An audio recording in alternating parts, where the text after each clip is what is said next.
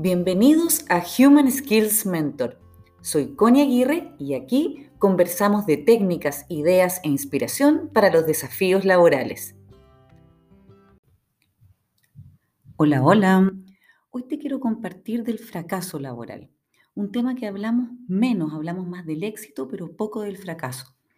Quizás tú en este momento estás pasando por un fracaso laboral, entonces me gustaría compartirte mi experiencia, cómo yo lo he vivido, lo que a mí me ha pasado y en una de esas te puede servir. ¿A qué tipo de fracasos me estoy refiriendo en este momento? Por ejemplo, eh, no, te, no eligieron tu proyecto, participaste en un concurso, en unos fondos y no fuiste elegido, eh, no quedaste en el cargo que solicitaste y quedó otra persona, cosas de ese estilo o incluso un despido. Bien, esos son los tipos de fracaso a los que me, me refiero en este podcast. ¿Y cuál es la primera etapa? La primera etapa es vivir la pena, vivir la tristeza. Algunas personas dirán, pero bueno, no, que tu proyecto no sea elegido no es para estar tan triste. Puede ser, pero todos vivimos el fracaso de distintas formas y a todos nos afectan esas cosas en el mundo laboral. Bien, entonces esta primera etapa es vivir la pena. Uno tiene que vivir esa tristeza y date tiempo para eso. Algunos van a estar enojados, otros van a estar tristes, otros van a llorar, otros van a estar más achacados o deprimidos y está bien que sea así. Está bien y hay que pasar esa etapa. Para algunos puede ser una etapa que dure unos días, para otros puede durar unos meses, pero hay que vivirla. ¿Cómo te vas a sentir en esta etapa? Que es muy injusto, que todo está mal, quieres dejar todo votado, vas a estar caminando con una nubecita negra, como digo yo, al menos así me siento cuando a mí me pasa, una nubecita negra encima tuyo que te persigue. Y bueno, es normal que sea así. Eh, bueno, ¿cómo te vas a sentir también? Vas a sentir no que te duele el corazón, que te duele el ego, y el ego también duele. ¿Ya? Porque afecta la autoestima cuando uno tiene un fracaso laboral.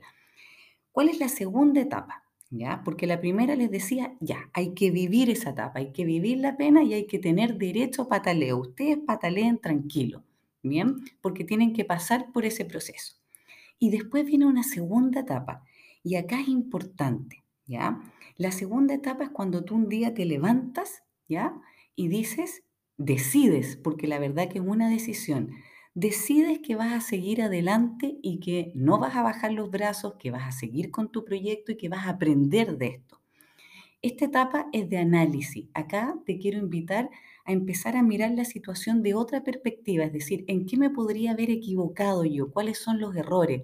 Porque en la primera etapa de pena, de tristeza, uno siente que lo hizo todo bien y que fue muy injusto pero acá te quiero invitar a mirar las cosas distinto para que, para que uno pueda aprender eh, cuáles son los errores que pudo haber cometido.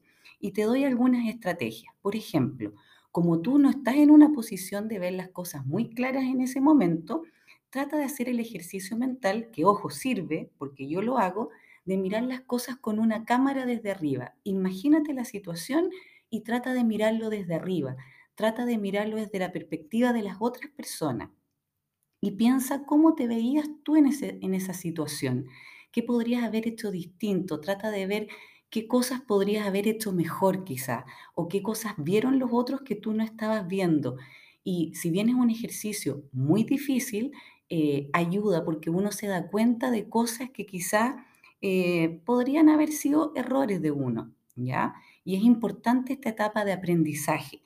Eh, después, uno pasa a una tercera etapa que también es muy importante y que también es una decisión de que te pones manos a la obra, que, vas a volver a diseñar tu proyecto, eh, tu trabajo o lo que sea en lo que sentiste que fracasaste.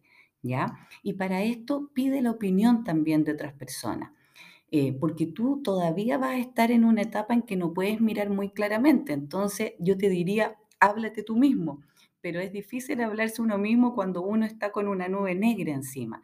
Entonces, haz el ejercicio de hablarte en tercera persona. ¿Ya? ¿Qué consejos te darías tú a ti mismo a partir de los errores y del análisis que viste eh, en, la, en la etapa anterior? También le puedes pedir ayuda a otras personas y empieza a diseñar. Mira, el peor error que uno puede caer en este proceso cuando está tratando de superar un fracaso, Es decir, lo voy a abandonar todo, me voy a dedicar a otra cosa, no voy a seguir con el proyecto. Y eso es uno que uno tiende a pensar. Son cosas que uno tiende a pensar como que, como que tú quieres castigar al resto del mundo eh, abandonando tu proyecto. Pero déjame decirte que eso es lo peor que puedes hacer, porque el mundo sigue su vida, el mundo sigue girando, todos siguen con sus trabajos adelante y la única persona que se está castigando eres tú. Entonces, adelante y sigue con tu proyecto. Tienes que creer que tu proyecto era bueno, creer en tus fortalezas, creer en tus habilidades, ¿ya? Así que adelante con eso. Bien, y finalmente decirte tres cosas. El trabajo es solo eso, trabajo. Y esto va a pasar, estos fracasos van a, a pasar y cuando pase el tiempo lo vas a estar mirando desde otra perspectiva. Tal como decía Steve Jobs, el de Apple, los puntos se unen hacia atrás, ¿ya? Entonces, ¿a qué me refiero con esto? Que cuando tú miras las cosas después pasado el tiempo, te das cuenta que a veces era lo que tenía que pasar y que ese fracaso te ayudó a, a tomar otros caminos que de repente fueron mejor para tu vida. Y yo te aseguro que va a ser así. Yo te aseguro que al final vas a mirar este fracaso y en algunos casos te vas a reír y en otros vas a decir, no era para tanto, o, o, en otros casos vas a decir, gracias a eso tomé este camino. Así que tú confía que eso va a pasar. Y finalmente, decirte que una de las habilidades más valoradas en los trabajos es cómo uno se repone y lo que hace frente a estos fracasos. Así que tú adelante con eso.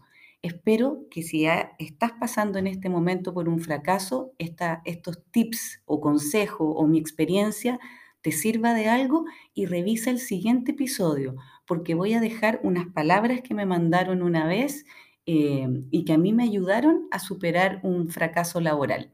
Así que revísalo. Un abrazo y nos encontramos en el otro episodio.